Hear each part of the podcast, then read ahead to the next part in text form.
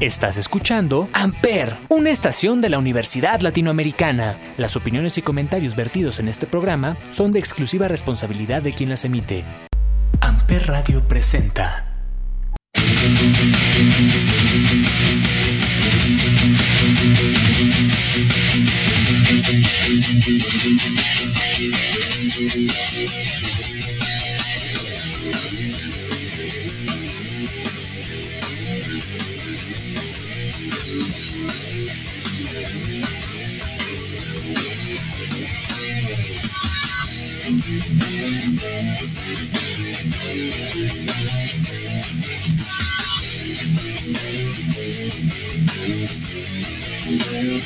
Revenge!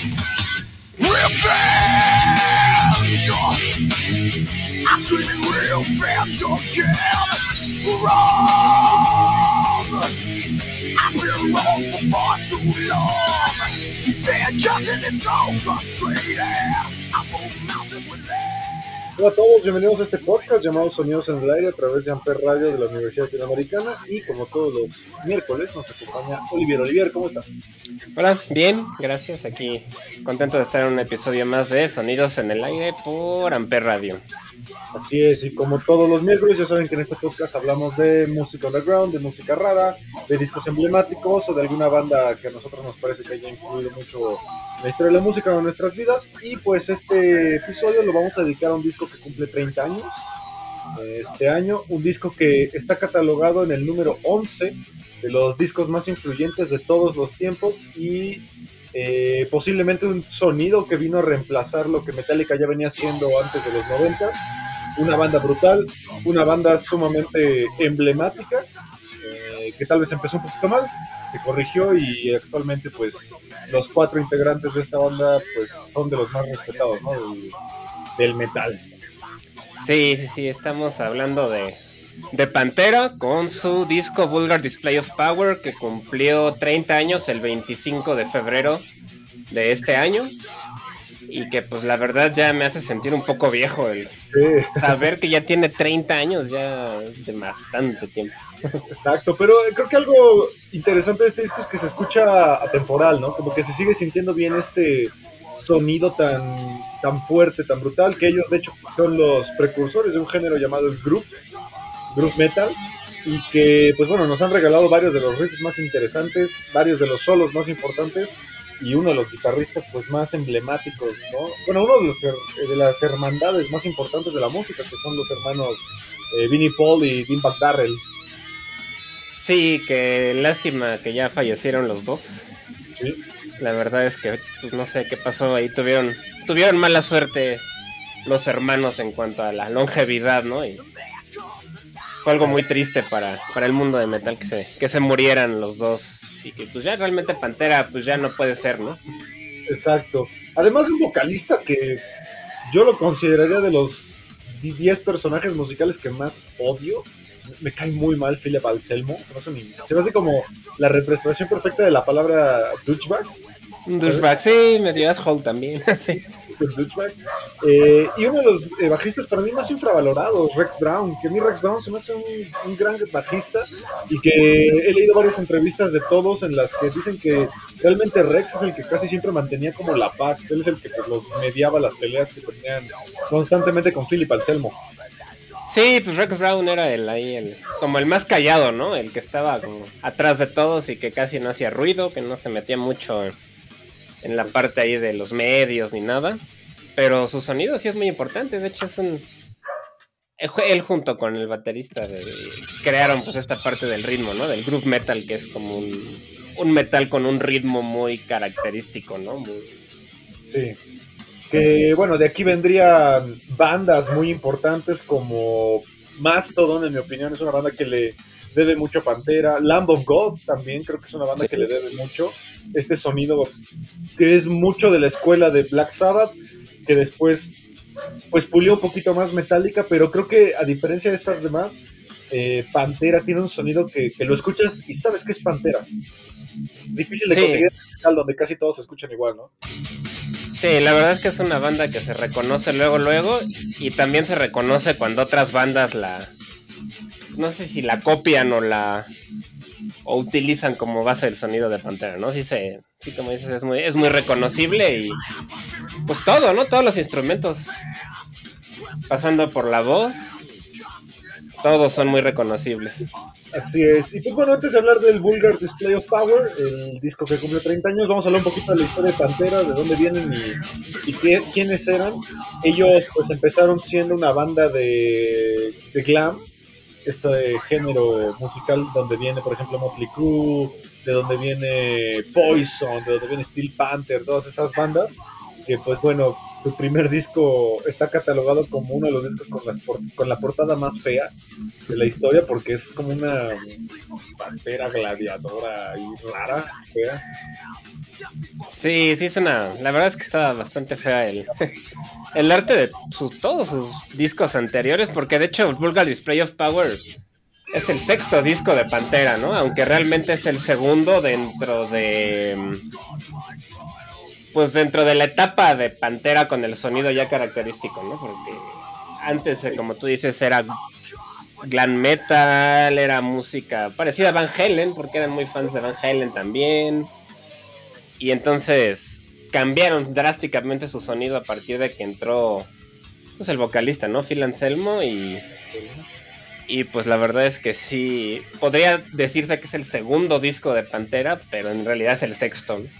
Exactamente. Eh, anteriormente al Vulgar Display of Power hicieron uno de los discos que también está catalogado como de los mejores discos de toda la historia. Un disco muy influyente en donde pues la verdad ya empezaron con este sonido del groove. Eh, un disco que pues también eh, tiene ciertos elementos similares al trash que venía manejando Metallica, eh, del heavy metal, incluso del speed.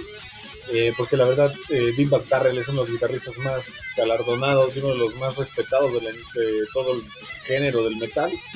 Eh, y que bueno, el Cowboys from Hell es un disco que, además de que fue muy, muy influyente, pues también tiene varias de las canciones más importantes de metal, de, perdón, de Pantera, que es Cowboys from Hell y Cemetery Gates. ¿no? Sí, la verdad es que también desde ahí ya empezaron con su sonido característico y les empezó a ir ya muy bien, ¿no? Como banda en los noventas, principios de los noventas, ¿no? Realmente. Finales de Eh. los 80, principios de los 90 fueron pues súper súper famosos y sí, realmente pues no sé, no, no sé, se notó muchísimo el cambio, la verdad. Y, Sí, y, y además como que siento yo que Cowboys from Hell es un disco que todavía le falta como un empujón para convertirse en una obra como perfecta, porque para mí hay ciertas canciones que creo que son un poco flojas y tiene canciones como con una experimentación extraña, parecida como a Cemetery Gates, que empieza como muy tranquilo, una power ballad, eh, más en concreto, y que de repente explota. Y que bueno, el Vulgar Display of Power, digo, al- algo que hay que notar es que el, el Cowboys from Hell está en el 19 de los mejores discos de la historia. O sea, tienen dos discos dentro de los 20 mejores de la historia. Es algo que, que, pues no muchas bandas creo que pueden presumir, ¿no? No, la verdad no, porque sí, sí están muy, muy bien rankeados y son todavía muy admirados por, pues, por todo el mundo de la música en general y específicamente del metal. Y pues ellos es raro, ¿no? Porque son una banda de Texas. Que pues Texas no es como el lugar que más resalte por el rock o el metal, ¿no? Sino más bien por otro estilo de, de música y, y dieron ahí a, a una banda muy importante y bueno, Phil Anselmo es de, de Luisiana, ¿no? Y, y también siento que metió un poco esa influencia en la parte del blues metal, ¿no? De la, la parte de Luisiana. No, y aparte se nota, ¿no? Que son de Texas. Se ven súper como rednecks, como white, como que es la representación Ah, sí. perfecta de un redneck, de un white trash. Eh, y pero que además como que nunca trataron de ser como tan eh, estéticamente correctos, no como No. Metallica, que, que Metallica como que siempre mantuvo eh, el verse bien, el verse metaleros, el verse hasta estéticamente más atractivos, pero creo que ellos siempre, este, Pantera siempre mantuvo como esta estética de verse como fiesteros, trasheros, eh, que no se bañan, ¿sabes? Como el metalero, como que es el metalero por excelencia, Pantera. Sí, yo siento que Pantera en cuanto a moda, digamos, me, sobre todo Phil Anselmo mezcló como la moda del grunge con un poco la moda del metal. Y ¿Cómo? Un poco del black, como a veces se vestía un poquito como muy de black metal. A veces sí. pero yo me acuerdo mucho en la época en la que, o sea, en los noventas, cuando yo era más, más joven, estaba yo en la, pues, saliendo de la secundaria y entrando a la preparatoria, mucha gente traía el estilo de Phil Anselmo, los, los shorts como recortados, la playera como de leñador, bueno, no playera, más bien camisa como de franela, Sí, sí, sí. y, y el pelo largo a veces o la barba, ¿no? Porque él también era como que se dejaba el pelo largo y la barba y luego cambiaba muy rápido de estilo, no sé, como que se cortaba el cabello, se rapaba. Siento que marcó mucho tendencia en cuanto a moda esa cosa. Sí, sí, sí. Y también la, la moda de Dimback, ¿no? Como que este, las cadenas, las, la ropa como rasgada, los shorts. Eh, él empezó una tendencia interesante de que se decoloraba la barba. También adoptó Scott Ian, del guitarrista de Anthrax, Sí, también lo. Sí, la barba. Y sí, la barba pinta. en 1992 llega su obra maestra, que es el Vulgar Display of Power, que justamente viene de una frase que menciona Regan Ma- eh, McNeil, que es la niña del exorcista. Sí, en El Exorcista, sí, es una, Exacto. una frase de la película del 73 del Exorcista. Y que también, aparte de la música, tiene una portada muy icónica también, ¿no? Sí. Este, ah, pues este hombre de pelo largo siendo golpeado, ¿no? Con un puñetazo directo a la cara. Exacto, y que hay muchas leyendas con respecto a esa portada, porque la leyenda como más famosa es que se dice que contrataban un modelo y que le pagaban 10 dólares por puñetazo y que recibió hasta 31 puñetazos hasta llegar a la fotografía correcta, pero ya después el fotógrafo y el mismo modelo dijeron que pues esto no fue verdad y que todo fue como planeado, ¿no? Sí, también eh, había la leyenda de que había sido una persona de la calle, ¿no? Que habían agarrado como un vagabundo y, y se lo habían llevado y era el que le pagaban 10 dólares y que le habían dado, unos decían 30, 31, 32 golpes. Pero el mismo fotógrafo, como tú bien dices, dice, pues no, la, la verdad es que fue un modelo que de hecho sigue siendo, siguen siendo amigos el fotógrafo y el modelo, por lo que se hicieron amigos y hasta la fecha siguen siendo amigos. Y que realmente ni siquiera eran puñetazos de verdad, sino solamente era el puño y le empujaban la cara con el puño para tomar la foto, pero no le daban el puñetazo como tal. ¿no? Eh, porque además 31 puñetazos, creo No, que... terminas en una en el hospital. Sí, sí, sí, sí, en una sesión de fotos es irreal, ¿no? Eh, y bueno, este disco nos regaló una de las canciones más importantes del metal, uno de los riffs más reconocibles y una de las canciones posiblemente del metal más cobereadas de la historia, tal vez junto con Enter Sandman o Paranoid o Iron, o Iron Man de Black Sabbath. Eh, estamos hablando de Walk, un Sí. riff que salió en una afinación que nada más estaba haciendo Deepak Darrell para probar el sonido y pues terminó siendo una de las canciones más emblemáticas del metal y posiblemente la canción más famosa del disco. ¿Y qué te parece si la escuchamos? Walk. Sí, vamos a escuchar Walk, que ya estaba ahí de fondo, pero vamos a ponerla de, Exacto. desde, desde el principio porque sí, es todo un clásico del metal noventero, ¿no? Vamos. Bueno, este es el final, vamos a regresarla. One, two, three. Chale, perdón. Se ahorita, pero esa sí es Walk.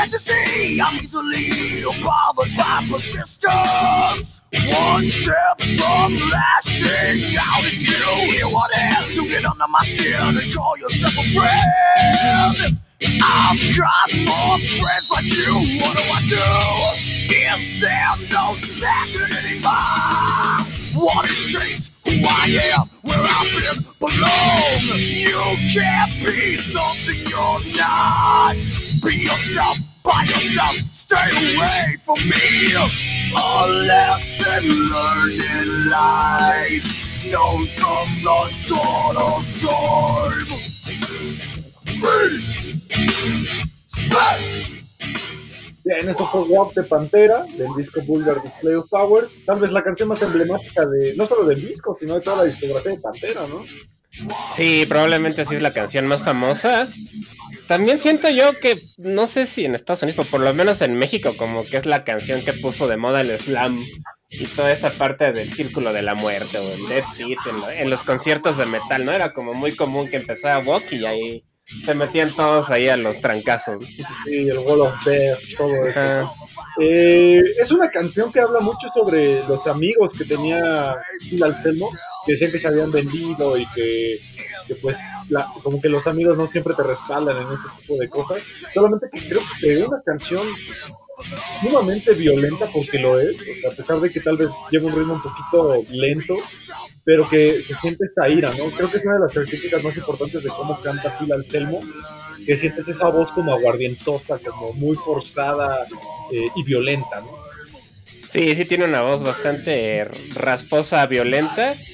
Y yo creo que Phil Anselmo era la imagen como del cuate, bro, como del bravucón que se pelean con- en el primer momento, ¿no? Y- porque sí tenía esa imagen del tipo de...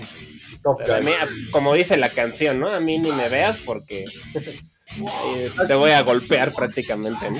Y aparte es una de las canciones que creo que la mayoría de nosotros intentamos alguna vez en guitarra y por más fácil creo que parezca, no, no es tan sencilla a veces.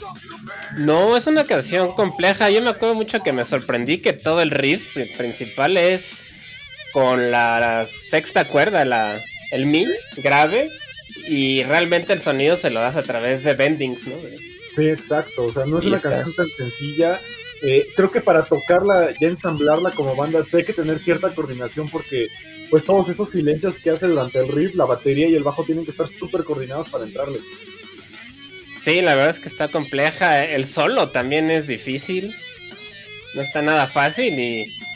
Y pues Dimebag tenía la característica de tocar rítmico y lead solo. O sea, realmente Pantera era una sola guitarra y, y a veces suena como si fueran dos, ¿no? Pero no, realmente lo hacía todo Dimebag. Y además su, su guitarra, que es icónica, la, la marca Dean, que él popularizó, eh, que tiene además un sonido muy característico que la mayoría de nosotros hemos intentado replicar y pues no es tan, tan sencillo, ¿no? Sí, sí es un sonido bastante particular de, de Pantera. Y que por un tiempo tuvo ahí como cierta crítica porque tenía una guitarra con la bandera confederada, ¿no? Que es algo muy de Texas. Pero ahora se asocia mucho pues con el racismo y ese tipo de cosas. Pero él dice que nada que ver, ¿no? Que él porque es ama Texas y es un tejano. Pero dicen que era una persona excelente, ¿no? O sea, que nada que ver con racismo ni con nada de eso, sino que era por Texas, por su estado. Además la, la estética que ellos manejaban de, su imagen eh, podría aparentar justamente que eran pues personas como violentas y así, pero como bien dices tú, eh, la gran mayoría de las entrevistas que por lo menos yo he visto sobre él, todo el mundo dice que él era una persona genial, súper amable, súper divertida y que cada vez que hacían fiestas, eh, si alguien no traía dinero o algo, eh, Dean Darrell siempre te patrocinaba todo y de la mejor gana. Sí, lo que tam lo que sí dicen es que tomaban muchísimo, ¿no? O sea, Sí, que, sí, que sí, aguantarle a sus fiestas. Por ahí vi que el único que les llevaba el, que les aguantaba el paso era Lemmy, Ah, bueno. el de Motorhead, sí. Sí, bueno, es que también Lemmy, Lemmy hay de hecho una bebida inspirada en su nombre que es whisky con Coca-Cola. Sí, sí, sí. Es un, es un Lemmy. Este, pero de hecho hay un documental que es el Vulgar, Vulgar Video, que se llama el Vulgar Video, que es sobre todo el tour y que justamente eh, vi un- estadística que dice que el 75% del video están bebiendo. Sí, se la pasan, sí, sí, sí lo he visto, por ahí lo tengo todavía el DVD y sí, se la pasan bebiendo y eran, pues, se ve que eran fiestas legendarias, ¿no? Sí, sí, sí, totalmente. Y, y además como que también pusieron un poquito de moda junto a estas bandas como Black Label Society o incluso los mismos Motorhead, pusieron como muy de moda en el mundo del metal y del rock el Jack Daniels, ¿no? Yo los asocio mucho con el Jack Daniels. Sí, de hecho dicen que el primero fue Jim- Jimmy Page, ¿no? De, de Led Zeppelin. Pero sí, también ellos lo fueron popularizando mucho y, y tienen muchas fotos con sus botellas de Jack Jack Daniels, ¿no? En la mano Dimebag y... Exacto. Eh, es un disco violento en muchas partes, aunque de repente también te ataca con alguna una que otra power ballad. Eh, en mi caso creo que podrías citar This Love. Pues Sí, pues que, es- que- que, de hecho es una de mis canciones favoritas de Pantera, This Love, me gusta mucho. Que también tiene su complejidad, o sea, a pesar de que sea una power ballad, creo que mucha gente se va con la idea de que las baladas pues, son más sencillas, más tranquilas, pero no, o sea, Dimebag Darrell siempre ha sido un guitarrista sumamente complejo. Sí, pues es que él empezó desde muy niño, por lo que sé, empezó a estudiar guitarra muy chavito y se empezó a hacer famoso en Texas porque él se inscribía a todos los concursos que encontraba de guitarra y a los 8 años, 9 años los ganaba todos. Y que ya se había hecho un nombre dentro del mundo de Texas de la música porque era el chavito que ganaba los concursos de guitarra, ¿no? Entonces, desde ya muy joven era buenísimo. Sí, y además, eh, algo que me encanta, bueno, es una parte trágica, pero bueno, cuando fallece Dimebag Darrell, que bueno, la historia lo que nos cuenta es que en un concierto de una banda de ellos, que ya no estaban con Pantera, sino que estaban con este, Damage Plan, si no me equivoco, Damage Plan se llamaba así. eh, se sube un chico al, al es- al es- el escenario y le dispara. Empieza a disparar al escenario, eh, mata a Dimebag Darrell, también creo que hiere a un guardia de seguridad y y- representante lo mató también, y creo. el representante exactamente, y lo que cuenta su hermano Vinnie Paul es que pues él se tuvo que esconder abajo de la batería en lo que escucharon disparos y ya después pues corrió a ver cómo estaba su hermano cuando ya detuvieron a la- al disparador y pues se dio cuenta que su hermano pues ya había recibido un balazo, creo que en el estómago le dio. Que dicen que él, eso fue porque él como que se le atravesó, cuando vio que venía el tipo con el arma, como que se le atravesó, ¿no? Que- y por eso lo mataron. Yo, yo lo que había leído es que era un fan de, de Pantera, que lo que quería justamente era que Pantera regresara, que se había molestado mucho que Pantera se separara. Sí, pero también parece que era, creo que era un ex militar de esos que tienen problemas mentales. Y que el, el cuate decía que él había escrito varias canciones de Pantera. O sea, que según él era escritor de varias canciones y que estaba muy molesto porque se las habían robado y entonces que también por eso fue ahí a balasearlos. Lo que, yo, que yo siempre me he preguntado, ¿cómo metes una escopeta a un, a un concierto? ¿Dónde la escondes? Pues sí está difícil. Está difícil, quién sabe, la verdad, nada. Es que la seguridad en esos momentos no era la que ahora, ¿no? De hecho, a partir de ese incidente empezaron ya a tener muchas más medidas de seguridad en los conciertos.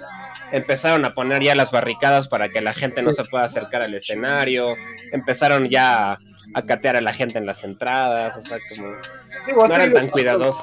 Ha seguido pasando. No sé si recuerdas Sí. hace unos 6, 7 años, cuando fue el incidente con los Eagles of Death Metal en, En. Bataclan, ¿no? En, Bataclan, en. Francia, sí. eh, que hubo un atentado terrorista. Y yo me acuerdo uno que vi hace a principios de los 2000 que en un concierto de Oasis, que un chico se sube al escenario y taclea a Noel Gallagher y le rompe Ah, sí. Y que sale Liam Gallagher, su hermano, y se empiezan a golpear en el escenario. Sí, todavía es común que pasen ciertas cosas de ese estilo, ¿no? De, de que fans o gente se sube, se sube al escenario y pues obviamente las bandas pues pues ya les da miedo, ¿no? O sea, puede ser que sea un fan, pero pues no sabes cuál sea su intención. Sí, que a muchas bandas pues se les acusa incluso de mamones, ¿no? De que no saludan a sus fans o de que no los dejan subir o que no los tocan. Pero creo que mucho viene de este incidente de Dean McDarrell o incluso desde antes, ¿no? Desde el Woodstock 99, donde tocaron Nine Inch Nails, Red Hot Chili Peppers, Green Day, y que fue tanto el caos, creo que hubo muertos, este, hubo una guerra de lodo. De hecho, si quieren ver la presentación de Nine Inch Nails, Nine Inch Nails termina bañado en lodo, todo. Eh, una, un conflicto que comenzó de hecho Green Day. eh, Mm, y que pues al final desde ahí la seguridad en los conciertos se volvió un poquito más este, pues más este firme, ¿no? ¿A ti te ha tocado algún concierto que se haya salido de control? No, así feo, feo, no. Pero de hecho me acuerdo, uno de mis mejores amigos que se llama Miguel Ángel, este, él fue al concierto de Pantera con Metallica, que fue en Pro Sol, ¿no? en el 2000, 99, algo así en el Foro Sol. Y ese fue muy famoso porque pusieron sillas este, de estas de plástico. Y justo cuando empezó a tocar Pantera, todo el mundo empezó a aventar las sillas, se saltaron las bardas de los lugares, la gente de atrás se fue hasta adelante. Y mi amigo se acuerda mucho de que pues sí fue un... O Caos. sea, se sentía ahí el caos y que inclusive te faltaba el aire, ¿no? De estar como tan apretado que, que decía él que sentía que se iba a desmayar. Y es un cuate de 1.90 y tantos. ¿no? ¿Quién pone sillas de plástico en un concierto de metal de dos bandos de ese calibre, no? Sí, claro. Sí, sí, no, y fue así de... Que fue todo un caos y pues desde entonces dejaron de poner sillas, empezaron a poner como separaciones un poco más robustas porque pues la gente las... Pues nada más las empujó y se empezó a saltar a los lugares de hasta adelante y que... Yo, al único que me ha pasado un incidente es en Linkin Park, que hace como 10 años, creo, cuando vinieron a la Arena de México. Antes de empezar el concierto, la gente empujó tanto que rompieron, desoldaron, desoldaron las barricadas de metal. O sea, imagínate la, la fuerza. Tuvo que salir el vocalista y guitarrista este Mike Pinoda a, de- a pedirle a la gente que porfa se echara para atrás porque si no, no iba a salir Linkin Park y iban a causar un accidente. El concierto se retrasó dos horas. O sea, y es Linkin Park, o sea, que no es, no es tan brutal. Sí, no, no es un grupo muy pesado. De- yo no fui, pero también hace unos años este, pasó algo así con Evanescence, ¿no? El grupo este que les, le- les quemaron su, su batería y Hell and Heaven. Hell and Heaven, ¿no? no me acuerdo que fue creo que en el... Al lado del, del Foro Sol, como en el velódromo, por ahí, ¿no? Como Sí. Bueno, creo que ahí fue porque Slipknot canceló, ¿no? No me acuerdo Y exactamente qué pasó, pero se empezaron a enojar y que además ya se estaban tardando mucho y... Sí, un amigo mío tomó fotos de ahí porque de hecho él fue parte de los que quemaron. Carlos, si me estás escuchando, eres un idiota. Eh, está mal. O sea, y aparte, güey, ¿qué te pasa? O sea, ¿a qué grado de estupidez tienes que llegar para meterte eso? O sea, la banda, ¿qué culpa tiene? Aparte son instrumentos que pues cuestan, o sea, No, y bastante, tuvieron hasta que hacer creo que su campaña ahí de GoFundMe, algo así para... Exacto, o sea, y aparte pues tú puedes causar un problema trágico, ¿no? No, sí, pues ha habido muertes. Pues hace poco estuvo el de Kendrick Lamar, ¿no? También que se Ah, murieron sí. creo dos personas en el... Wonderland, creo que se llama Wonderland. ¿no? Algo así, ajá. Y eso que es un rapero que tampoco lo veo como lo más rudo, ¿no? Pero bueno. Es este, no, no es Kendrick Lamar, creo, es este... Ay, ¿cómo se llama? Bueno, no me acuerdo, pero es un rapero y sí que hubo hasta niños, creo que murieron. ¿no? Se murió ahí gente por... Creo que se asfixiaron por que estaban demasiado apretados. Y una estampida, al principio no hubo una estampida. El una estampida. Sí. No, no es Kendrick Lamar, es el que está casado con una de las Kardashian, no sé cómo se llama. Es que yo los confundo, pero sí sé que es un, un rapero muy famoso. ¿no? Astro World, es el Astro World. Es el de. Ay, ¿cómo se llama? este? Travis Scott. Travis Scott. Travis Scott, sí, ese, ese, sí. Travis Scott. Y pues sí, en México ya tuvimos un incidente parecido con un concierto de Pantera. Eh, como mencionabas tú, Pantera se disuelve después de unos años y los hermanos se quedan juntos para formar una nueva banda, que es este Damage Plan, donde se juntan con el vocalista de una banda que también es muy similar a estos géneros, pero más orientada al new metal, que es el vocalista de Mudvayne. Sí, de Modbane. Sí, ahí estuvo. Pero ese más bien era el otro, ¿cómo se que Damage Plan era otro, ¿no? Porque el de Modbane era Hell Yeah. Hell tiene toda la Sí, razón. es cierto, es que luego hizo, hicieron otra banda. Ahí ya había muerto Dimebag. Y entonces Damage Plan. Damage Plan creo que estaba uno de Drowning Pool. Ah, Patrick Lachman, sí, Patrick Lachman. La Ujú. razón. Cierto, cierto, cierto. Eh, cortan relaciones con Philip Anselmo. Y pues bueno, eh, Phil Anselmo pues se pone bastante violento. Creo que hay un problema ahí de demandas, de que pues todavía, todavía durante conciertos de Damage Plant este, tocaban canciones de Pantera que había escrito Phil Anselmo. Entonces se rompen las relaciones hasta el punto de que cuando es el funeral de Dimebag Darrell, este, Phil Anselmo No, no le permitieron ir. No le permitieron ir. Sí fue ahí una... Pues nunca se perdonaron. Bueno, a ¿No? pesar de que Phil Anselmo sí pidió disculpas públicamente, porque parece que el problema es que a Phil Anselmo como que se le subió mucho la fama y empezó a dejar de ir a, ir a las grabaciones y Tenía como que empezó a dejar de importarle Pantera. Creo que también tenía muchos problemas de adicciones. También, sí, creo que era muy alcohólico y cosas así. Y entonces como que empezó a dejarle de dar importancia a Pantera y los dos hermanos lo culpan a él de que se haya separado a la banda Exacto. y pues ya nunca lo nunca lo perdonaron. Sí, con- eh, yo por ahí vi un documental donde decía que venía, llegaba a las grabaciones borracho, drogado y que pues se, se lastimó mucho ahí la relación. De hecho, hace rato como tú y yo platicamos fuera del aire, su último disco pues, eh, pues es bastante mediocre, ¿no? Como que sí se siente ya una relación muy dañada ahí. Sí, soy un mediocre, no sé por qué siguen siendo buenos músicos, pero pues sí, ya no fue lo mismo, ¿no? Y de partir de ahí se separan. Y yo alguna vez escuché una entrevista con Phil Anselmo que él decía que él ya como que estaba un poco harto de la música que estaba haciendo Pantera, que quería hacer música como más ruda o más tirándole al punk. Y sacó este grupo que se llamaba Super Joint Ritual. Y empezó a ignorar a Pantera por dedicarse a, este grupo de Super Joint. Y que pues a los de Pantera no les gustó y pues ya, ¿no? Nunca superaron ese pleito. A mí me gustaba mucho una que hizo él que se llamaba Down. Down es muy bueno, a mí también es más sureño, bueno, más de Luisiana, ¿no? Es muy stoner, eh, muy este, sludge metal de repente, de repente pero... Estilo de Crowbar, que son amigos. ¿no? Ándale, Exactamente. Y antes de, después de la muerte de, de Dimebag Darrell, se habló mucho de una reunión y que pues estaban buscando quién sería el reemplazo perfecto y pues nada más y nada menos se mencionó el nombre del mejor amigo de Dimebag Darrell que pues tiene una de las bandas más icónicas de este estilo que es Black Label Society y que no solamente eso, fue guitarrista muchos años de Ozzy Osbourne Sí, sí, sí, también. Zack Wild, que también es tejano, ¿no? También mejores amigos de la infancia de hecho con Dimebag Darrell Sí, la verdad es. De hecho, él tiene una canción, o, o bueno, Black Label, que es un tributo a Dimebag. In This River se llama, que, que está bien padre. Esa me gusta. una de las mejores baladas, power ballads yo creo que de la historia Sí, y ahí hasta tienen como una dramatización de cuando eran niños, que jugaban y todo. Está padre. Creo que, creo que él era el reemplazo correcto para mí. Pero pues nunca quisieron. Como que Vinnie Paul siempre dijo que era como el jefe, el que tenía los derechos de Pantera, nunca quiso. Pues sí, ahí la verdad creo que hubiera sido un poco conflictuoso, ¿no? Como intentar reemplazar al- a uno de los guitarristas más emblemáticos de la historia. No, y más que era su hermano, ¿no? Supongo que pues también. Exacto. Eh, como mencionábamos, este disco es violento en momentos, tiene canciones también eh, tranquilas como This Love, pero para mí el momento más importante del disco es la canción 4, Fucking Hostile. Es una canción rapidísima, ¿no? violentas que hay, más pesadas que hay en, eh, en la música, porque de hecho ellos querían hacer el disco más pesado de la historia de la música, ya que Metallica estaba metiéndose en problemas debido al Black Album, la gente los acusaba de suavizarse, entonces ellos quisieron hacer el disco más violento de la historia.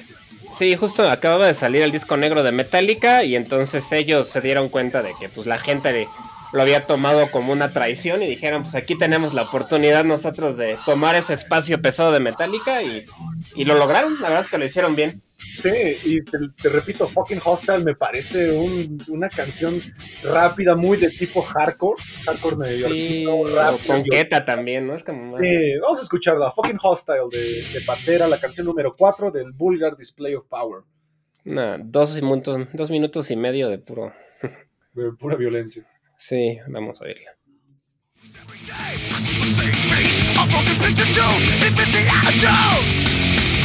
If you can see yourself, what you wanna show, you will masturbate, bottles to nauseate.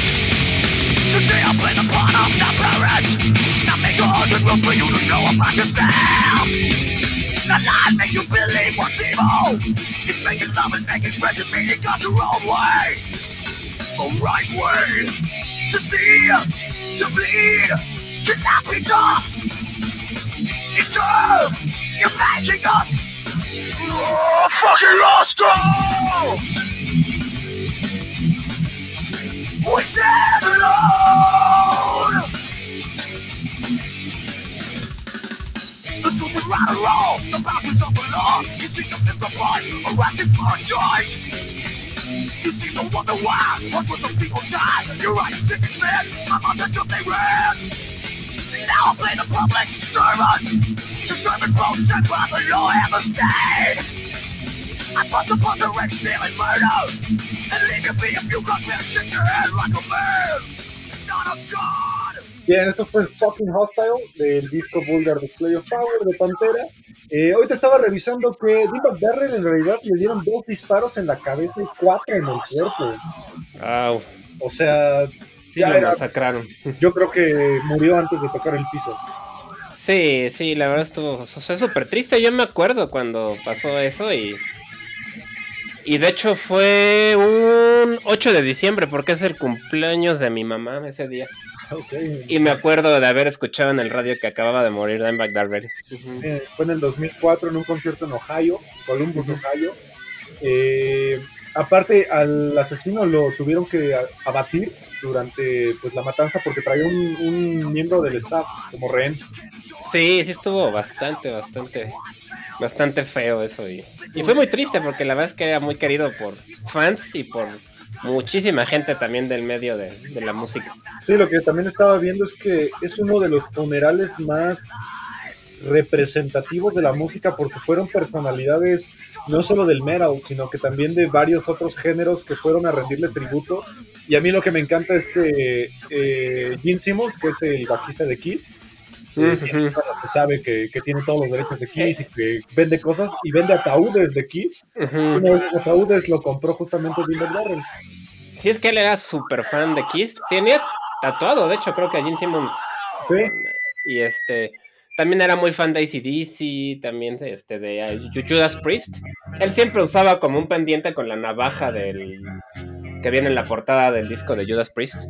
Sí, el eh, British Steel. Ajá, con una navaja de rasurar de esas de las antiguas. Exacto.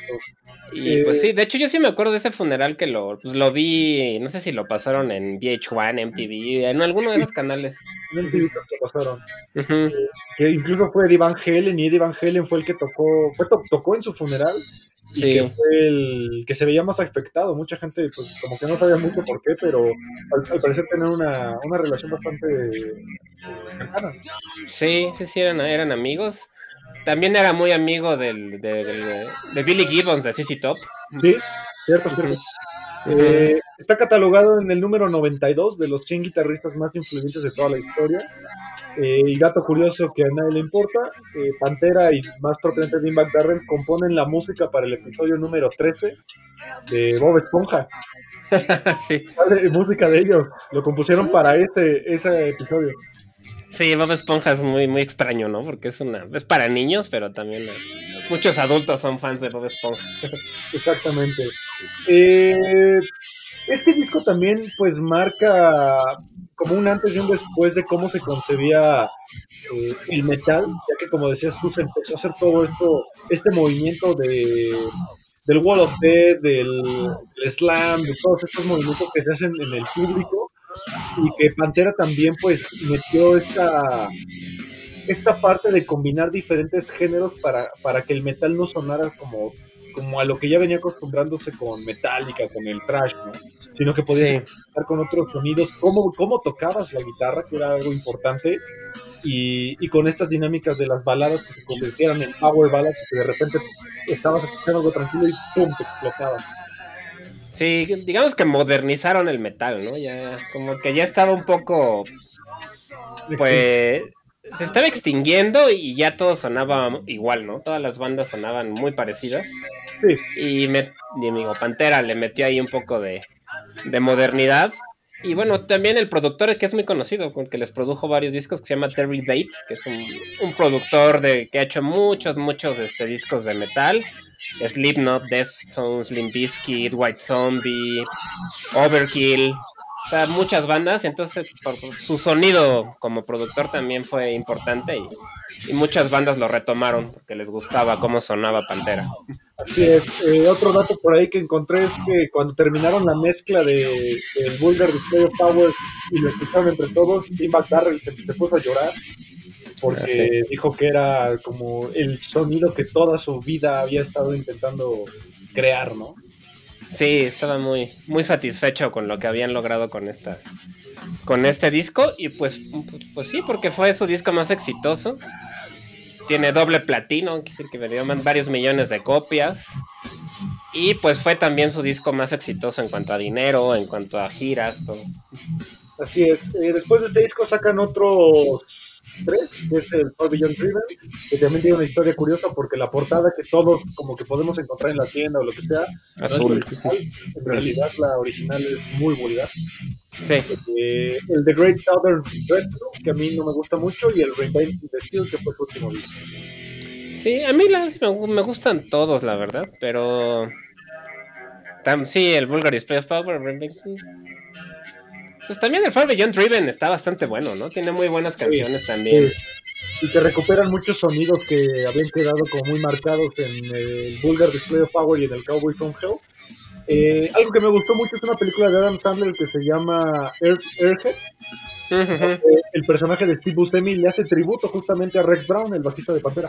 Sí, se parece, de hecho está vestido prácticamente como él, ¿no? Con un cuate que utilizaba mucho como un paliacate, ¿no? En la cabeza. Sí, sí, sí, sí. Y como el pelo largo, pues como muy tejano también, muy... A mí Pantera se me hace como sureño. música muy similar a lo que escucharía creo que un club de motociclistas, ¿no? Sí, también tiene mucho que ver de ese estilo de... Como de Sons of Anarchy o algo así. Ándale, exactamente, exactamente. Sí. Eh, y pues bueno, al final no se puede negar el, el legado que creó Pantera, y más propiamente el Vulgar Display of Power. Recordemos que es un disco que salió en donde estaba empezando el boom de todo lo que era el grunge, eh, que se dice que mató al metal, y que también en el otro lado del charco pues estaba el Britpop, en donde la música como que empezó a tomar otras características, y pues creo que Pantera fue esa banda, ¿no? Que mantuvo viva al metal durante los noventas. Sí, sí, Pantera mantuvo el metal vivo en los noventas y ya después empieza a surgir el new metal, ¿no? Que, que le dio como otra otro boom de popularidad al metal, pero sí, durante entre el digamos entre el glam metal y el new metal, Pantera eran los pues, los que rescataron ahí la al metal.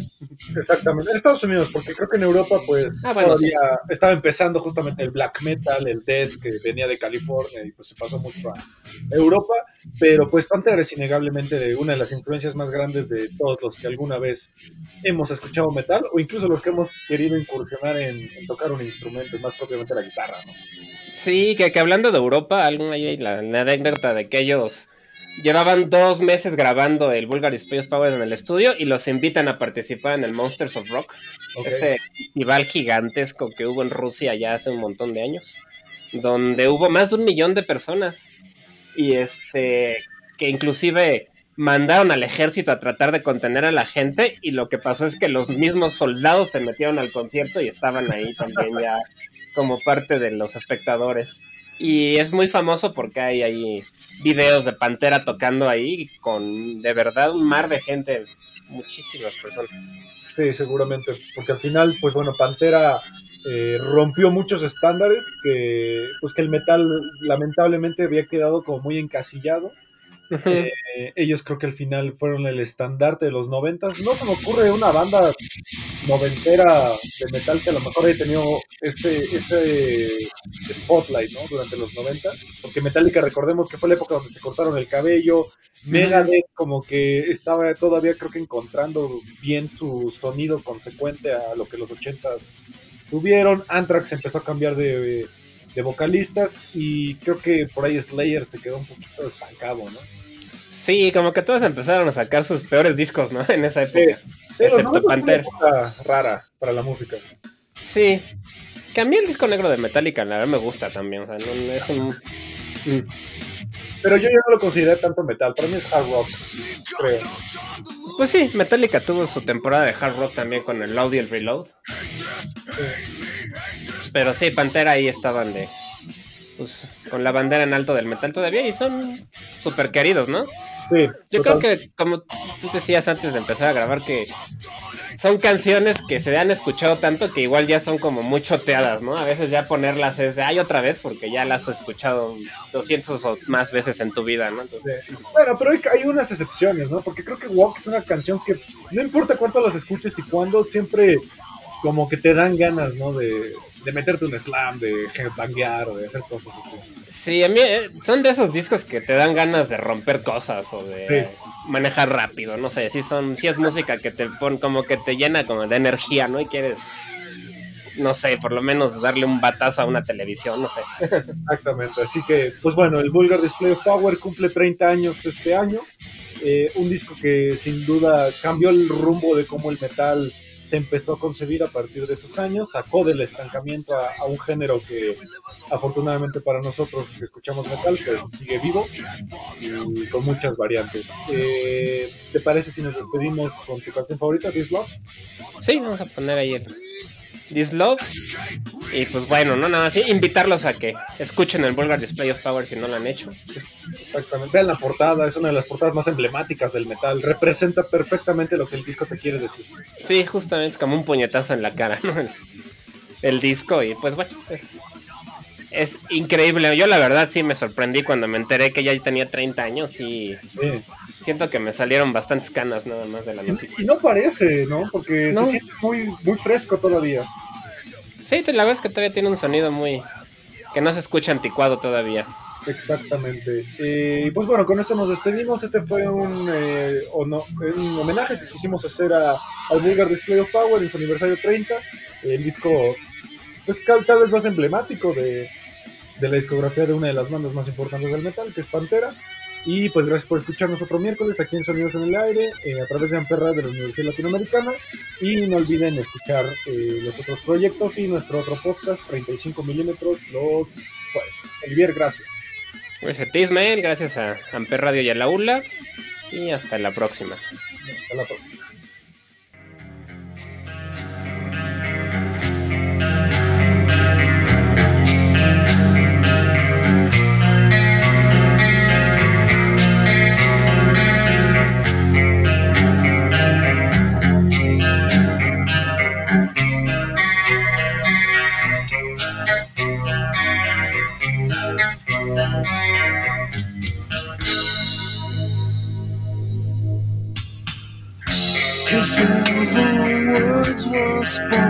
Painful and untrue,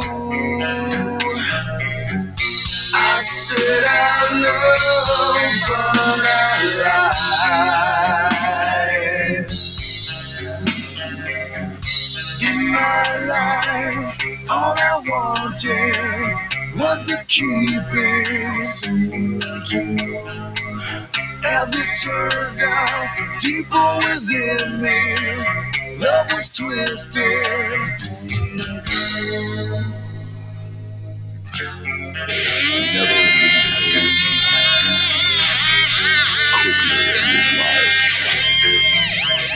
You keep this love, third love, joy, love, joy. You keep this love, first love, score, love, right. You keep this love, love, love.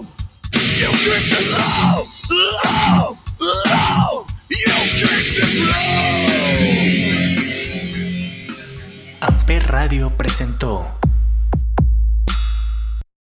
Amper, donde tú haces la radio.